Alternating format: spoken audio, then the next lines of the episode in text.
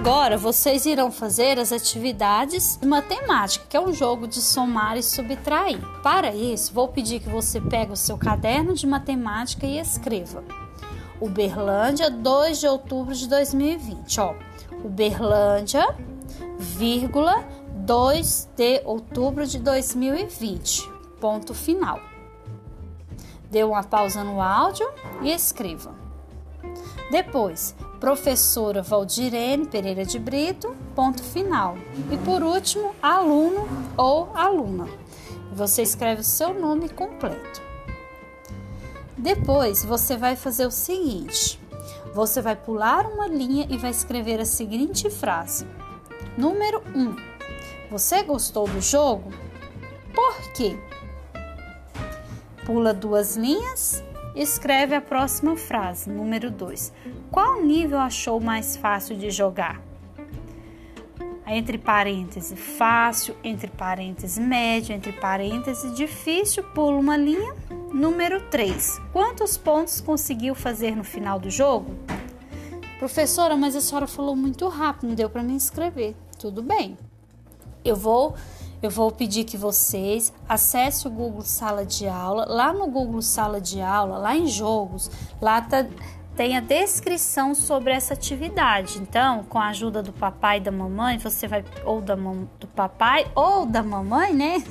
Vocês vão fazer isso que eu acabei de de falar para vocês. Vocês vão anotar essas perguntinhas, certo? Fazer o cabeçalho e fazer as perguntinhas. Eu também vou disponibilizar lá no grupo para vocês também é uma vou disponibilizar essas perguntas, porque aí fica mais fácil para vocês olharem e copiarem, tá bom? Aí depois que você fez isso, você vai jogar. Isso, você vai acessar o link e começar a jogar. Terminou o jogo, você vai responder essas perguntas que você acabou de escrever no seu caderno. Entendeu? Então, é só para a gente confirmar. Ó. Primeiro, vocês vão pegar o caderno de matemática, colocar um cabeçalho.